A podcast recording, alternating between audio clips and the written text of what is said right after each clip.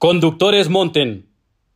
Este toque servirá para que el personal de conductores aborden sus vehículos. Ademán.